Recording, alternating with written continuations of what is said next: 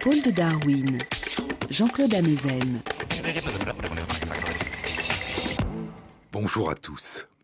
Sur les épaules de Darwin, sur les épaules des géants. Se tenir sur les épaules des géants et voir plus loin, voir dans l'invisible, à travers l'espace et à travers le temps.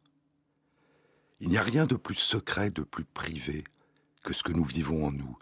Rien de plus privé, de plus secret que ces mondes intérieurs qui émergent sans cesse en nous, depuis le début de notre existence jusqu'à notre dernier souffle, tant que la flamme de la conscience brûle en nous. Nos émotions, nos sentiments, nos espoirs et nos craintes, nos souvenirs, nos désirs, nos regrets et nos rêves. Mais ce monde intérieur qui se recompose en permanence en nous est empli du monde des autres. Toute vie intérieure, dit Martin Boubert, est un jeu en attente d'un tu. Et nous avons tous été, durant les premiers jours, les premières semaines et les premiers mois qui ont suivi notre naissance, un jeu qui ne savait pas encore dire je et qui était en attente de quelqu'un qui nous dirait tu. Sans souvenir plus tard de ce qui nous est alors advenu, la découverte du monde, la découverte des autres, leur premier regard, la première rencontre, le premier sourire, leur premier mot. Car la personne humaine apparaît quand elle entre en relation avec d'autres personnes, dit Martin Boubert, et la personne s'efface quand cette relation disparaît. Car le monde subjectif, dit Cyrus Vett, est aussi un monde intersubjectif, le monde de moi et de toi, et tracer une frontière entre les deux n'est pas facile, parce que les autres font partie de nous. Nous avons été, avant même de sentir, de savoir que nous étions, et notre merveilleuse appropriation de nous-mêmes et des autres est un après-coup, une appropriation rétrospective. Il y a un avant. Avant d'être nés à nous-mêmes, nous sommes nés des autres, nous sommes nés aux autres et les autres sont une partie de nous. Nous sommes faits de l'empreinte de ce qui a disparu, de la présence de l'absence de ce qui demeure en nous, de tous ceux qui nous ont fait naître. Tout sourire d'enfant est d'abord un écho au sourire d'une mère, au sourire d'une personne adulte, toute main tendue vers l'autre, tout geste de tendresse, toute consolation est d'abord un écho à une main tendue, à un geste de tendresse, à une consolation que nous avons reçue d'une personne qui l'avait elle-même reçue des autres et qui nous l'a rendue à nous, qui ne lui avions encore rien donné. La langue que nous parlons, le nom que nous portons, notre histoire familiale et collective, notre culture, presque tout ce que nous croyons connaître du monde, de nous-mêmes et des autres, nous a d'abord été transmis mémoire des vivants et des morts que nous avons fait nôtres et que nous partageons sans l'avoir vécu. Les contes et les légendes, les récits où nous plongeons, que nous découvrons dans les livres, ce que nous apprenons de l'univers, des étoiles, des oiseaux et des arbres, et des lois de la nature, les tableaux que nous admirons, la musique que nous écoutons, et jusqu'à la façon que nous avons d'accompagner les morts, nous ont été légués de transformants. Et ainsi nous confondons, à des degrés divers, notre mémoire individuelle avec la mémoire de ceux qui nous entourent et de ceux qui nous ont précédés, et en la faisant revivre, nous la transformons, nous la réinventons. Je vous ai dit dans de précédentes émissions à quel point le tout petit enfant se découvre et se construit en découvrant les autres, en étant découvert par les autres, en interagissant, en tissant et en retissant ces liens. Durant notre toute petite enfance, nous sommes incapables de marcher, de parler, de nous nourrir seuls, de nous protéger du froid, de nous protéger des dangers. Et avec cette dépendance totale naît une extraordinaire capacité d'apprentissage, une adaptation à nos environnements. Et dans ces environnements, la dimension essentielle est la dimension humaine, la dimension sociale, la présence des autres, l'interaction avec les autres. En nous découvrant, en nous observant, les tout petits se découvrent eux-mêmes et en se découvrant, en apprenant à se connaître, ils apprennent à mieux nous connaître. Ils s'inscrivent dans ce lien permanent qui nous rattache aux autres. Ils s'approprient le monde et s'inscrivent dans le monde. Cette capacité à apprendre à partir des autres, à tisser un lien étroit avec les autres dès la naissance, et à s'ouvrir au monde en s'appropriant le monde intérieur des autres à partir de leurs gestes, de leurs expressions, de leurs voix, de leurs mots. Cette capacité à habiter dès le début un univers de relations, le monde de l'intersubjectivité, cette capacité est à la fois innée et construite par les modalités d'interaction affective précoce entre la mère et le nouveau-né, entre le nouveau-né et les adultes qui l'entourent. Mais que se passe-t-il lorsque ces liens viennent à manquer? Que se passe-t-il lorsque les autres viennent à nous manquer? Les modalités de développement de notre cerveau influent sur nos représentations mentales et sur nos comportements, et nos représentations mentales et nos comportements modifient à leur tour le fonctionnement de notre cerveau. Ces influences réciproques et dynamiques jouent un rôle essentiel dans nos apprentissages. Les expériences que nous vivons et les interactions avec de nouveaux environnements modifient, sculptent, dès notre petite enfance, la structure et les modalités de fonctionnement de notre cerveau, et continuent à les modifier, à les sculpter durant toute notre existence. Un article a été publié récemment sur ce sujet, au printemps de cette année, dans la revue Nature Neuroscience par des chercheurs du Québec, des États-Unis et de Grande-Bretagne. Cet article présentait et discutait les résultats d'un grand nombre d'études réalisées dans ce domaine. Il avait pour titre Des modifications dans la structure du cerveau qui sont induites par l'apprentissage et qui sont détectables par l'imagerie cérébrale. Différents apprentissages différentes expériences vécues, différentes interactions avec des environnements nouveaux se traduisent par des modifications détectables de l'architecture fine de notre cerveau et par des augmentations de volume de certaines des régions de notre cerveau. Il y a trois ans, une étude publiée dans le Journal of Neuroscience explorait de jeunes enfants, âgés en moyenne de 6 ans, qui apprenaient à jouer du piano.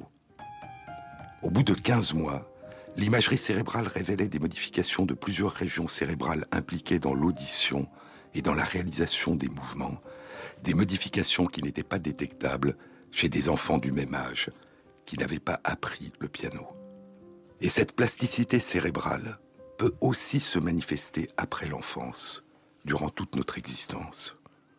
Chez des musiciens professionnels adultes, le cortex cérébral auditif augmente d'autant plus de volume que le nombre d'années de pratique d'un instrument a été important. Une étude publiée il y a huit ans dans la revue Nature rapportait une modification de certaines régions du cortex cérébral impliquées dans la planification et la réalisation des mouvements chez des personnes âgées d'une vingtaine d'années qui avaient appris pendant trois mois à jongler avec trois balles. Puis les personnes avaient cessé de pratiquer et trois mois plus tard, ces modifications cérébrales s'étaient atténuées. Une étude plus récente, publiée dans la revue PLOS ONE, indique que ces modifications de la structure fine de certaines régions du cerveau peuvent être détectées au bout de seulement une semaine d'apprentissage du jonglage. Plus récemment encore, il y a deux ans, dans le Journal of Neuroscience, d'autres modifications dans l'organisation de certaines régions du cerveau ont été rapportées chez des personnes apprenant à réaliser des exercices complexes d'équilibre les personnes montent sur une plateforme horizontale, mobile, instable, qui bascule d'un côté ou de l'autre en fonction du poids. Et ces personnes doivent apprendre à faire en sorte de rester debout, en maintenant par les mouvements de leur corps la plateforme immobile à l'horizontale. À partir de deux semaines d'entraînement, l'imagerie cérébrale détecte des modifications de certaines régions du cerveau impliquées dans le contrôle et la coordination des mouvements. Il y a un an, une étude indiquait que l'apprentissage d'un exercice impliquant une bonne coordination entre la vue et les mouvements des doigts d'une main, le contrôle d'une commande d'un jeu vidéo en fonction du déplacement d'un objet sur l'écran, entraîne en une semaine des changements détectables dans l'architecture de certaines régions du cerveau. Et ces changements sont durables. Leur présence au bout d'une semaine d'apprentissage permet de prédire la rapidité et la facilité d'un réapprentissage un an plus tard.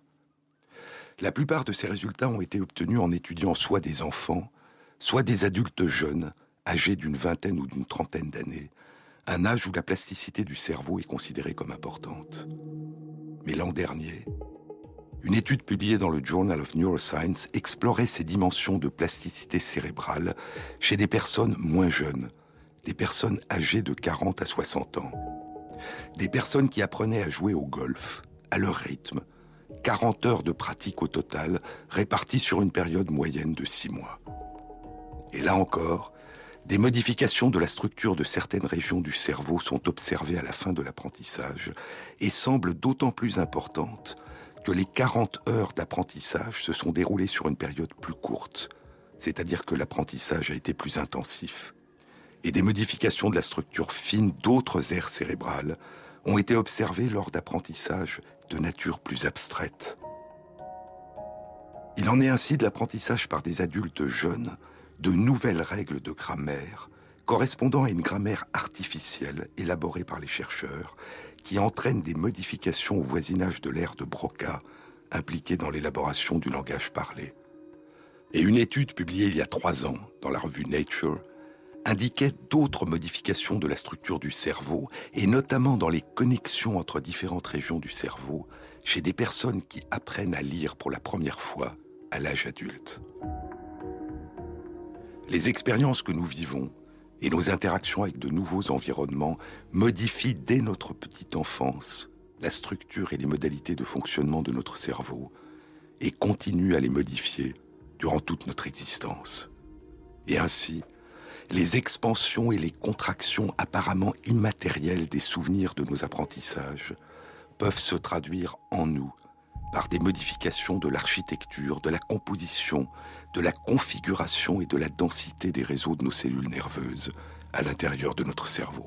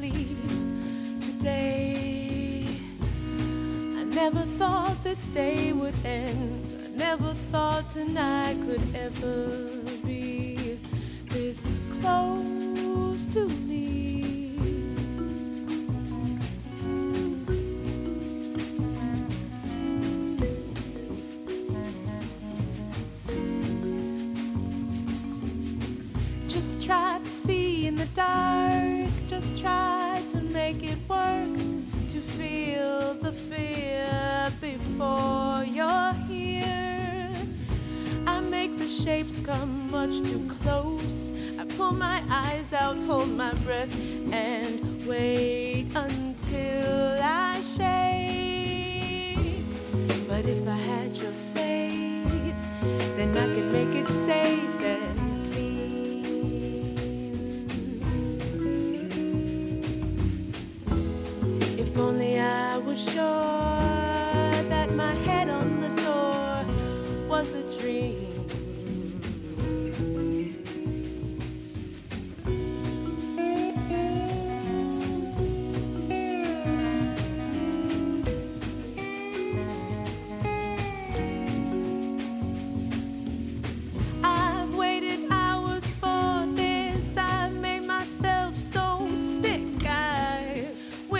stayed asleep today. I never thought this day would end. I never thought tonight could ever be this close to me. But if I had your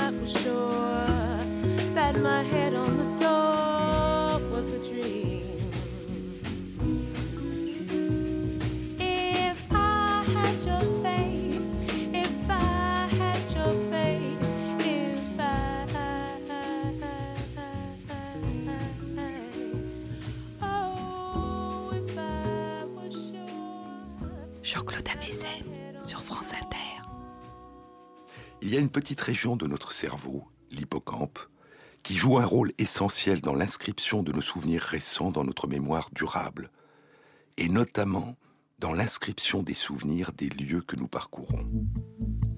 Je vous ai parlé il y a près d'un an des modifications spectaculaires de l'architecture de l'hippocampe que peut entraîner à l'âge adulte l'apprentissage d'une profession qui fait particulièrement appel à la mémoire topographique, à la mémoire géographique, la profession de chauffeur de taxi, la profession de chauffeur de taxi dans la ville de Londres.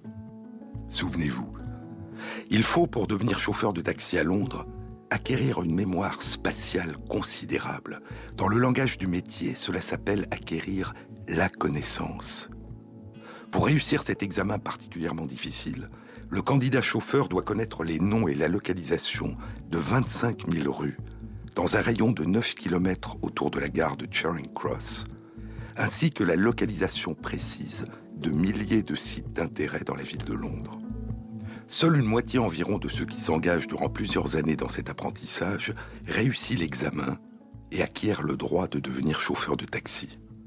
Il y a un an, en décembre 2011, une équipe de chercheurs britanniques publiait dans la revue Current Biology une étude dont le titre était Acquérir la connaissance induit des changements dans la structure du cerveau.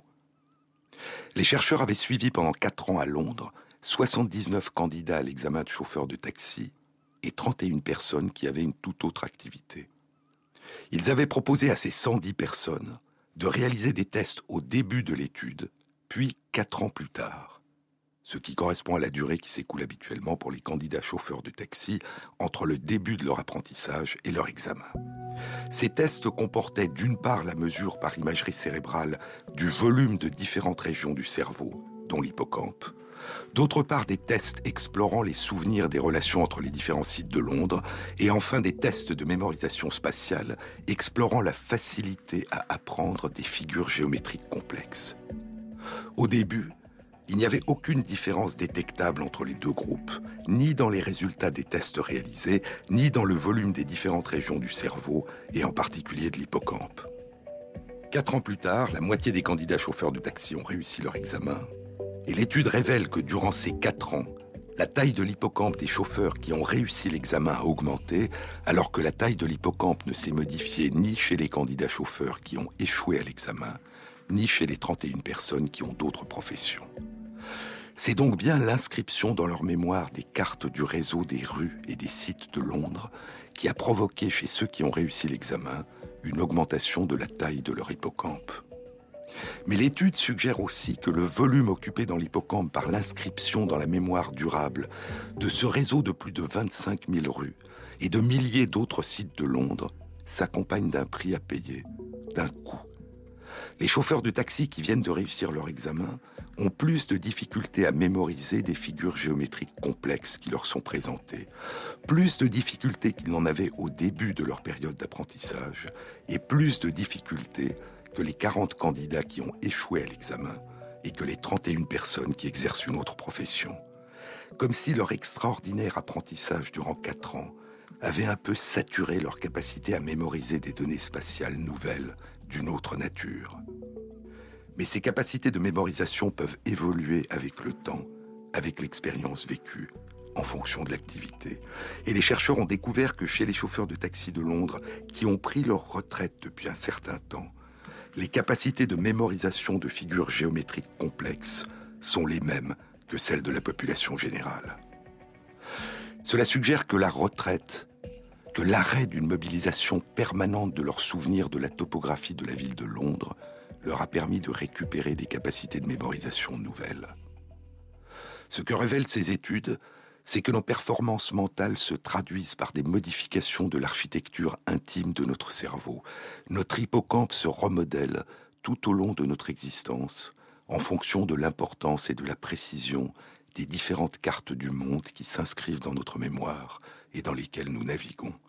Et cette plasticité peut même se traduire parfois par une augmentation détectable du volume de l'hippocampe, inscrire en soi une grande partie de la ville de Londres prendre la place. Je vous ai déjà parlé de la plasticité d'autres régions de notre cerveau, des régions qui constituent, à la surface de chacun de nos deux hémisphères cérébraux, un schéma, un dessin, une carte vivante d'une moitié de notre corps. Un schéma de taille extrêmement réduite, en miniature, de chaque moitié de notre corps, comme deux tout petits personnages, deux tout petits hommes, deux homonculus le nom que leur a donné le neurochirurgien canadien Wilder Penfield quand il les a découverts il y a plus de 60 ans. Il y a des cartes sensorielles. Quand on stimule par une électrode une région sur cette carte vivante qui correspond au dessin de la main, la personne a l'impression que sa main est touchée. Et il y a des cartes motrices. Quand on stimule par une électrode une région qui correspond au dessin de la main sur cette carte, la personne bouge spontanément la main. Et dans ces cartes, il y a des zones qui correspondent à certaines régions de notre corps et qui occupent une surface démesurée par rapport au volume réel qu'occupent ces régions dans notre corps. Nos lèvres, notre langue et nos doigts occupent une place disproportionnée sur ces cartes par rapport à d'autres parties de notre corps. Les dessins de nos lèvres, par exemple, ont une taille beaucoup plus importante que le dessin de notre thorax et de notre abdomen réunis. Ce qui traduit probablement l'importance que nos lèvres ont, depuis notre toute petite enfance, dans notre capacité à téter, à nous nourrir, dans nos contacts affectifs, les sourires, les baisers, et dans notre langage oral. Ces cartes vivantes, ces schémas de notre corps, ne sont pas rigides, fixés une fois pour toutes durant toute notre existence. Ils se modifient, se transforment, évoluent en fonction de nos expériences. Ils se réorganisent, se redessinent. Ils sont dynamiques, continuellement remodelés en fonction de nos actions, de nos perceptions, de nos représentations mentales et de nos interactions réelles ou imaginaires avec nos environnements. Par exemple, chez les violonistes droitiers, qui mobilisent avec une grande précision et virtuosité les doigts de leur main gauche, la taille des sites qui correspondent dans le cerveau aux doigts de la main gauche va augmenter de manière considérable sur les cartes sensorielles et motrices de l'hémisphère droit du cerveau.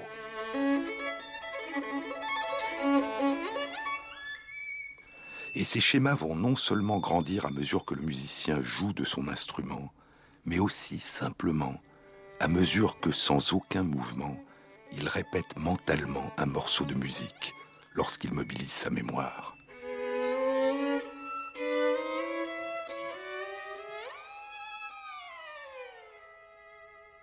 Les modalités de développement de notre cerveau influent sur nos représentations mentales, sur les expériences que nous vivons, sur nos apprentissages.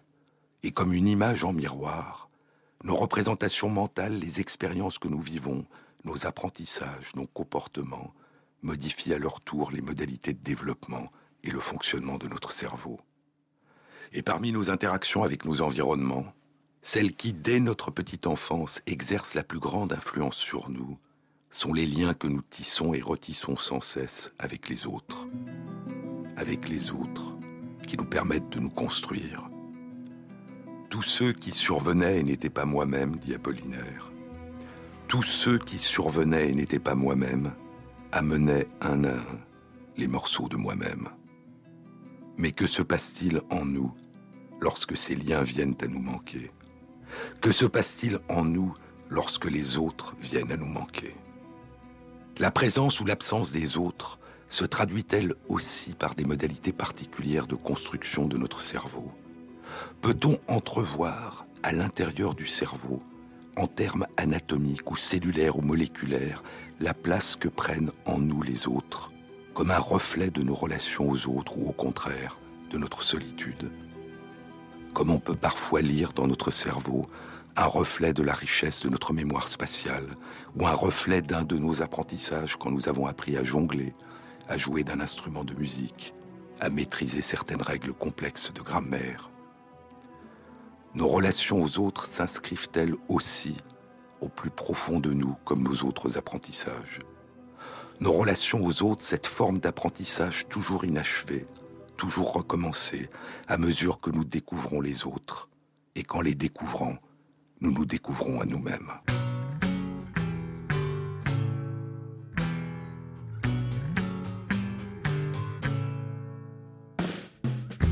I'm not sure, is it how you would say yes? Your room's still open, but I didn't reach the steps. Cause when I went nearby to see what I missed, there was your doorman challenging me to confess, friend of my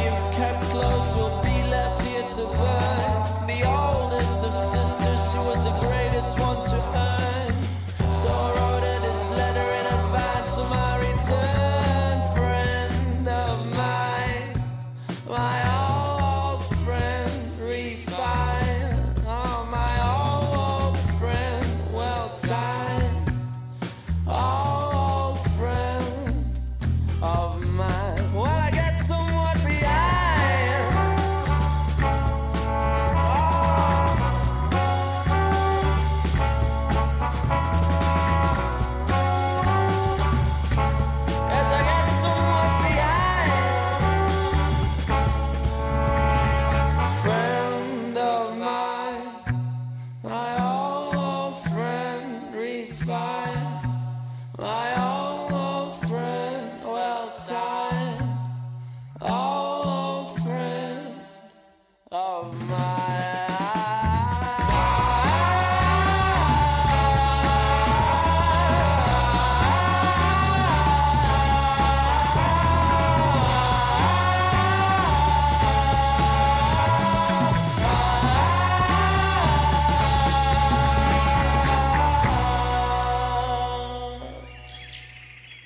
Déjà parlé des interactions affectives intenses entre la mère et son nouveau-né, qui s'établissent chez des primates non humains, les singes rhésus macaques, dès les premiers jours qui suivent la naissance du petit. La mère cherche le regard du tout petit, lui fait des baisers de loin et sur le visage, et le bébé répond en faisant des baisers et en cherchant le regard de sa mère. Très souvent, quand elle tient son bébé dans ses bras, la mère prend dans sa main le visage du bébé et le tourne vers le sien, plongeant son regard dans le sien en mimant un baiser. À partir de la deuxième semaine qui suit leur naissance, les petits commencent à s'éloigner de leur mère plusieurs fois par jour. La mère se met alors souvent face à son petit, à distance, bouge sa tête de haut en bas, cherche son regard et mime un baiser. Et les petits cherchent le regard de leur mère plusieurs fois par jour et miment un baiser en sa direction quand leurs regards se croisent. Et ces relations intenses jouent probablement, comme chez nous, un rôle important dans le développement affectif, mental et comportemental du très jeune enfant. À la différence des petits humains, les enfants macaques deviennent très vite relativement indépendants et passé l'âge d'un mois, leur mère cesse de rechercher leur regard, de leur faire des baisers, de les dévisager avec des mimiques expressives. Les enfants s'éloignent progressivement de leur mère pour de plus longues périodes et recherchent plus le contact avec leurs petits camarades de leur âge qu'avec leur mère. Mais que se passe-t-il à cet âge si commencent à manquer les liens qui les rattachent aux autres?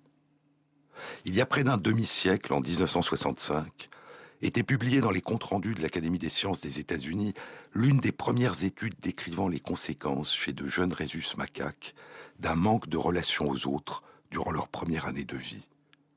L'isolement provoque un appauvrissement profond et persistant de leur capacité d'interaction sociale et de certains de leurs comportements. Plus de 30 ans passeront et en 1998, des chercheurs du Centre de primatologie de l'Université Emory à Atlanta, le Yarkes Regional Primate Research Center, publie dans la revue Brain Research les résultats d'une étude qui explore les modifications que cause dans le cerveau des jeunes singes rhésus macaques une période d'isolement relatif après l'âge de deux mois. De petits rhésus macaques avaient vécu avec leur mère et d'autres enfants jusqu'à l'âge de deux mois, l'âge où cessent les liens étroits avec leur mère. Puis ils avaient vécu sans interaction directe avec les autres singes entre l'âge de deux mois et l'âge d'un an. Durant cette période, ils pouvaient voir et entendre en permanence les autres singes de la colonie, mais ils n'avaient pas de contact direct avec eux. Ils avaient des contacts directs avec les personnes qui s'occupaient d'eux et avaient des jouets à leur disposition. À l'âge d'un an, ils ont été réintroduits dans la colonie et leur comportement était très différent de ceux des jeunes de leur âge qui avaient vécu en groupe. Les jeunes qui avaient vécu isolés avaient moins d'interactions sociales en présence des autres, une moindre mémoire à court terme qui est peut-être impliqué dans le traitement des interactions sociales multiples et changeantes.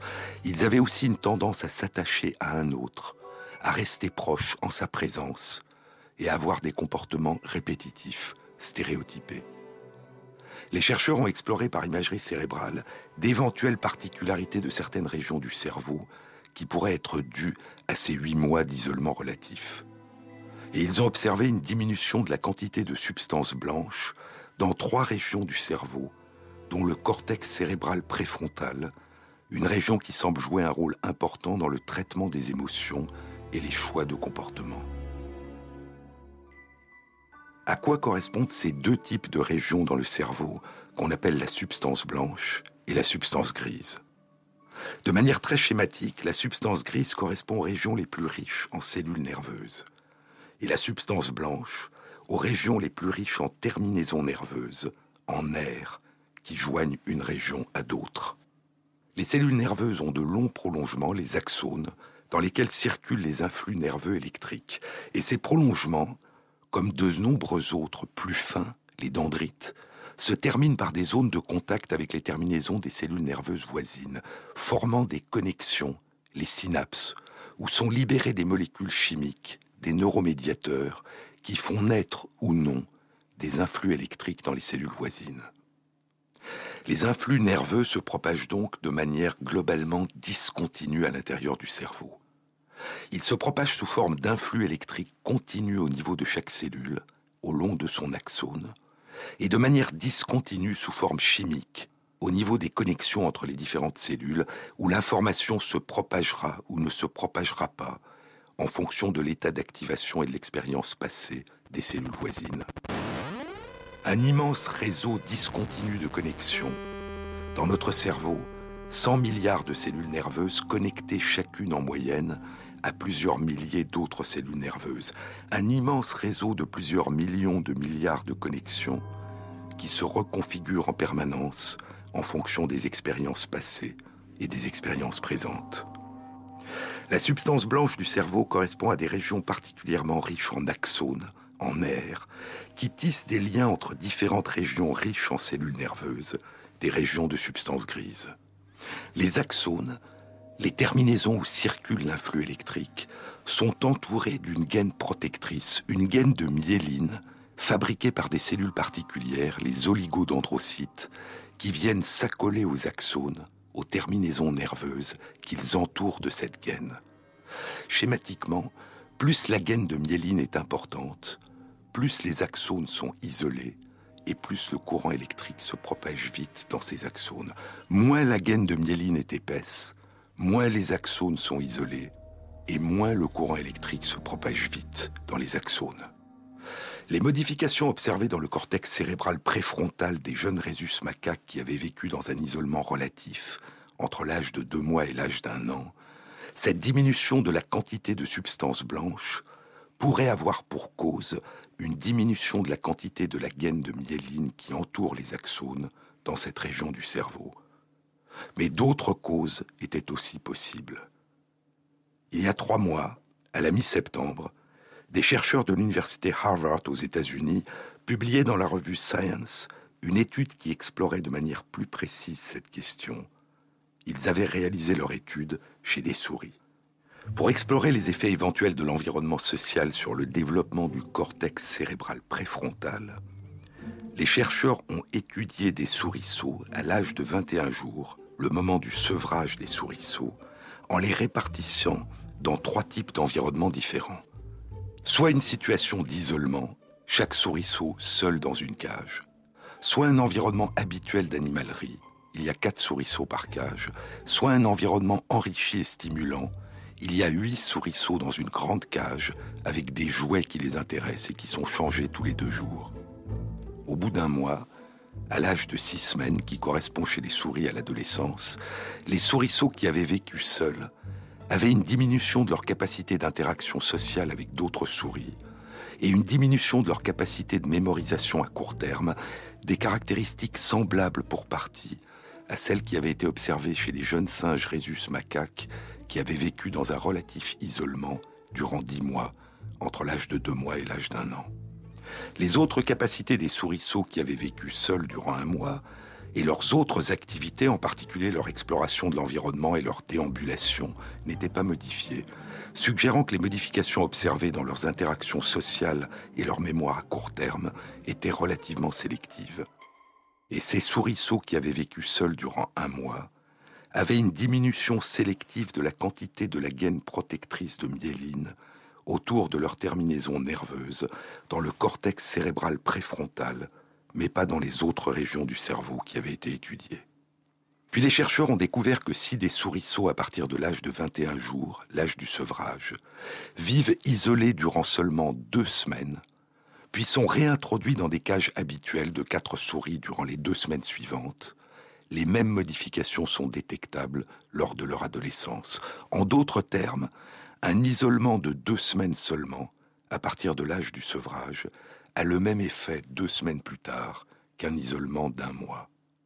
En revanche, si on ne commence à isoler les souriceaux que deux semaines après leur sevrage, ces modifications n'apparaissent pas au moment de leur adolescence, au bout d'un mois d'isolement. Il semble donc y avoir, chez les souris du moins, une période critique, sensible, durant les deux semaines qui suivent leur sevrage, pendant lesquelles les interactions sociales exercent un effet essentiel sur la construction et le fonctionnement du cortex cérébral préfrontal. Un effet qui se traduit par une augmentation de l'épaisseur de la gaine de myéline qui entoure et isole les terminaisons, les axones des cellules nerveuses, et qui augmente vraisemblablement la vitesse des influx électriques qui se déplacent le long de ces axones. L'étude indique que cet effet est dû à une activation, une maturation, une différenciation des oligodendrocytes qui viennent s'accoler aux axones et fabriquent la gaine de myéline qui les entoure et les protège. Le manque d'interaction sociale du souriceau a donc pour conséquence le fait que les oligodendrocytes n'utilisent pas leurs gènes de la même manière que les oligodendrocytes du cortex cérébral préfrontal des souriceaux qui n'ont pas été isolés. L'isolement, le manque d'interaction sociale durant les deux semaines qui suivent le sevrage a entraîné une modification de la façon dont les oligodendrocytes utilisent certains de leurs gènes, aboutissant à leur moindre activité et à leur moindre production de myéline. Et cette modification est durable. Elle persiste de même que les modifications de la mémoire à court terme et les modifications du comportement pendant au moins un mois après que les souriceaux ont été réintroduits dans un environnement social habituel. Et ainsi, durant l'enfance, chez des souriceaux, la richesse des interactions sociales se traduit au plus intime du fonctionnement cellulaire du cerveau par des modifications de l'activité de certaines populations de cellules qui, dans certaines régions, comme le cortex préfrontal, modifient certaines des caractéristiques de l'architecture fine et du fonctionnement du cerveau. Entre l'expérience vécue et des modalités de construction fines, subtiles du cerveau, s'engage dès l'enfance un dialogue qui aboutit à une adaptation du cerveau à l'environnement du souriceau et qui a des effets sur ses comportements. La présence ou l'absence de relation aux autres ne se traduit pas seulement dans le monde immatériel des représentations mentales. La présence ou l'absence de relation aux autres s'imprime aussi dans l'architecture vivante du cerveau. Il me faudrait des yeux tout autour de la tête parce que je ne fais jamais assez attention à tout ce qui se trame, à tous les drames, et je ne m'emporte pas plus mal. Et je ne m'emporte pas plus mal.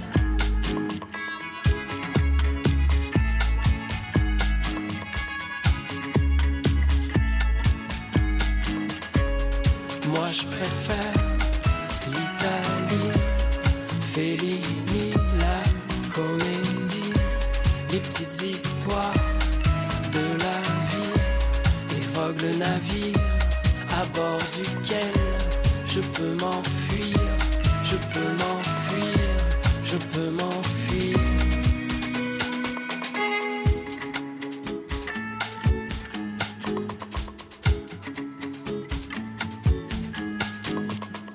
Il me faudrait des oreilles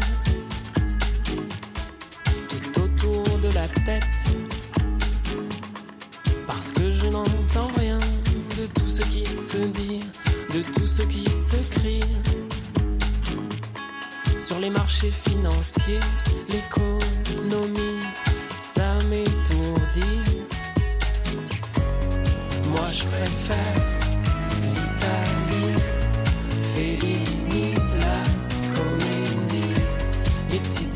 de la vie, évoque le navire à bord duquel je peux m'enfuir, je peux m'enfuir, je peux m'enfuir. Il me faudrait des bras tout autour du corps pour attraper ce que l'on me propose, pour attraper les objets dont tout le monde dispose. Et avec tous ces bras, je serais bien trop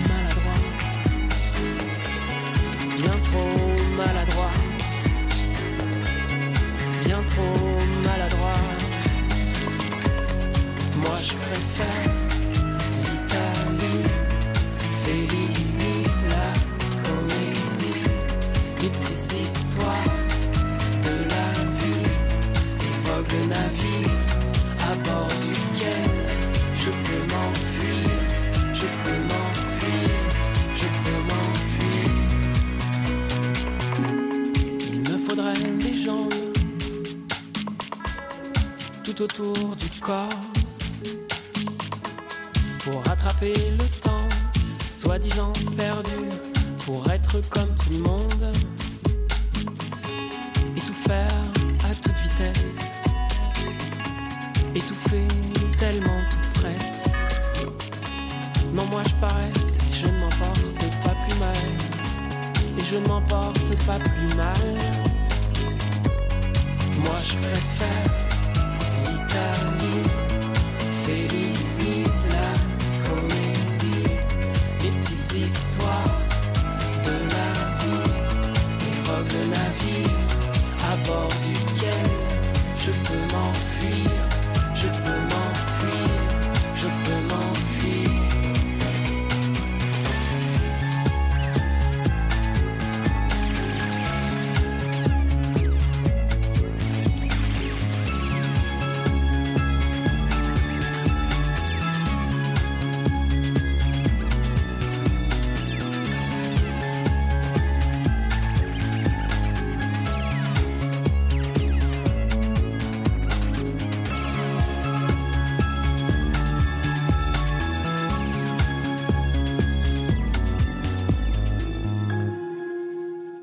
de Darwin, Jean-Claude Amezen.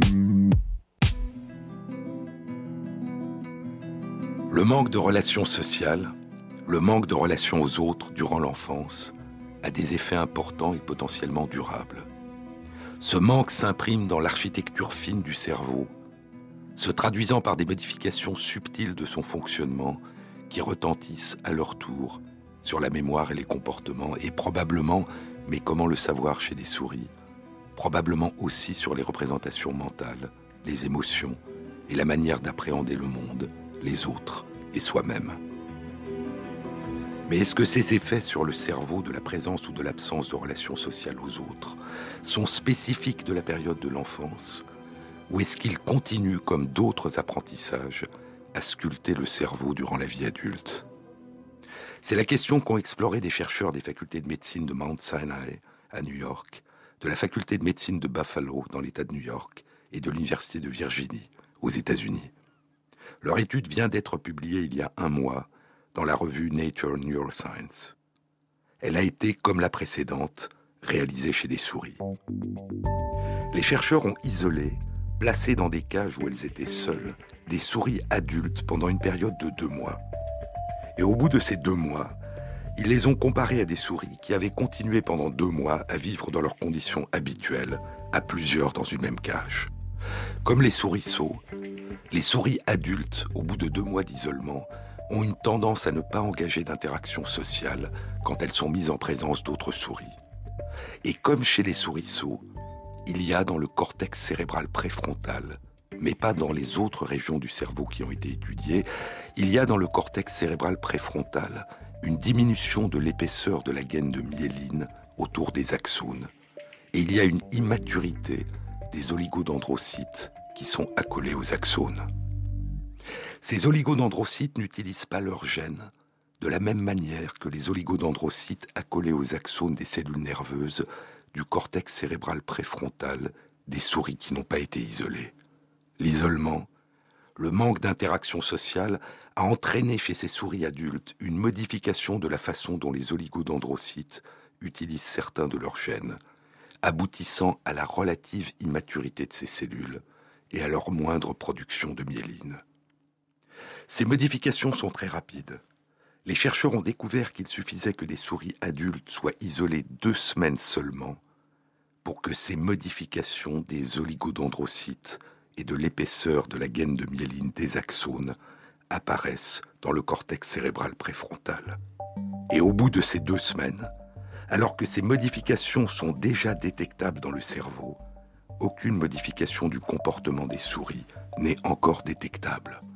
Ces changements subtils de l'architecture du cerveau précèdent la survenue des modifications détectables du comportement. Puis les chercheurs se sont demandé si chez les souris adultes, ces modifications étaient plus facilement et plus rapidement réversibles que chez les souris-sauts. Ils ont réintroduit des souris adultes qui avaient vécu isolées pendant deux mois dans des conditions de vie sociale habituelles et un mois plus tard, aussi bien leur comportement, leurs interactions sociales, que les caractéristiques de leur cortex cérébral préfrontal étaient redevenues indistinguables de celles des souris qui n'avaient pas vécu deux mois isolées. Ces études révèlent l'extraordinaire plasticité, l'extraordinaire capacité d'adaptation du cerveau et des comportements en réponse à la richesse ou à l'appauvrissement des interactions avec les autres. Et ce qui est vrai pour des souris est sans doute plus vrai encore pour nous. Les autres exercent un effet profond sur nous. Ils font partie de nous.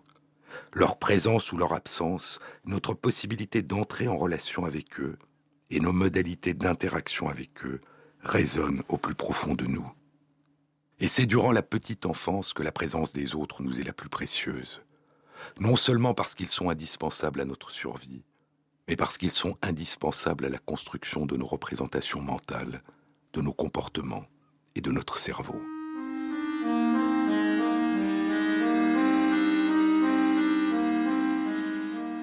Durant les années 1980 en Roumanie, sous le régime de Ceausescu, la politique du régime et la situation économique conduisirent des familles à placer plus de 65 000 enfants dans des orphelinats d'État. L'immense majorité des enfants avaient l'âge d'un mois, les conditions étaient déplorables, la mortalité importante, les enfants étaient abandonnés, on ne s'occupait pas d'eux. Ils passaient jusqu'à 20 heures seuls dans leur berceau. À partir de 1989, Après la chute de Ceausescu, de nombreux enfants abandonnés dans ces orphelinats furent adoptés par des familles de plusieurs pays dans le monde. Et des études réalisées lors de leur adoption ont révélé l'existence de problèmes de mémoire, de développement intellectuel, de comportement chez ces petits-enfants. Puis, heureusement, la très grande majorité de ces enfants a récupéré à l'âge de 4 ans, révélant les extraordinaires capacités de reconstruction, les extraordinaires capacités de résilience des petits-enfants qu'a exploré et décrit Boris Cyrulnik dans de nombreux livres. Mais chez une minorité de ces enfants, les problèmes de développement ont persisté du moins jusqu'à l'âge de 6 ans, indiquant l'empreinte profonde que l'abandon et les mauvais traitements peuvent inscrire en nous au premier temps de notre existence.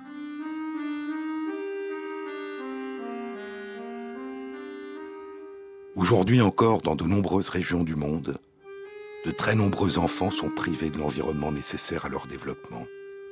Beaucoup n'ont pas ou plus de famille. Beaucoup vivent abandonnés dans les rues des grandes villes. Et pour beaucoup de ceux qui ont une famille, les maladies, la pollution, les guerres, la pauvreté, le handicap ont des effets profonds non seulement sur leur santé physique, mais aussi sur leurs parents et leurs familles qui doivent se consacrer à trouver les moyens d'assurer leur survie et celle de leurs enfants. Et les enfants manquent alors de cette attention et de ces relations aux autres qui sont indispensables à leur développement. Les autres font partie de nous, et les autres, dès leur plus jeune âge, ont besoin de nous. Nous ne traversons ce monde qu'une fois, disait l'évolutionniste Stephen Jay Gould. Nous ne traversons ce monde qu'une fois. Peu de tragédies sont plus graves que de ne pas permettre à la vie de s'épanouir. Peu d'injustices sont plus profondes que de réduire à néant les occasions de se développer ou même d'espérer à cause de limites imposées de l'extérieur par d'autres.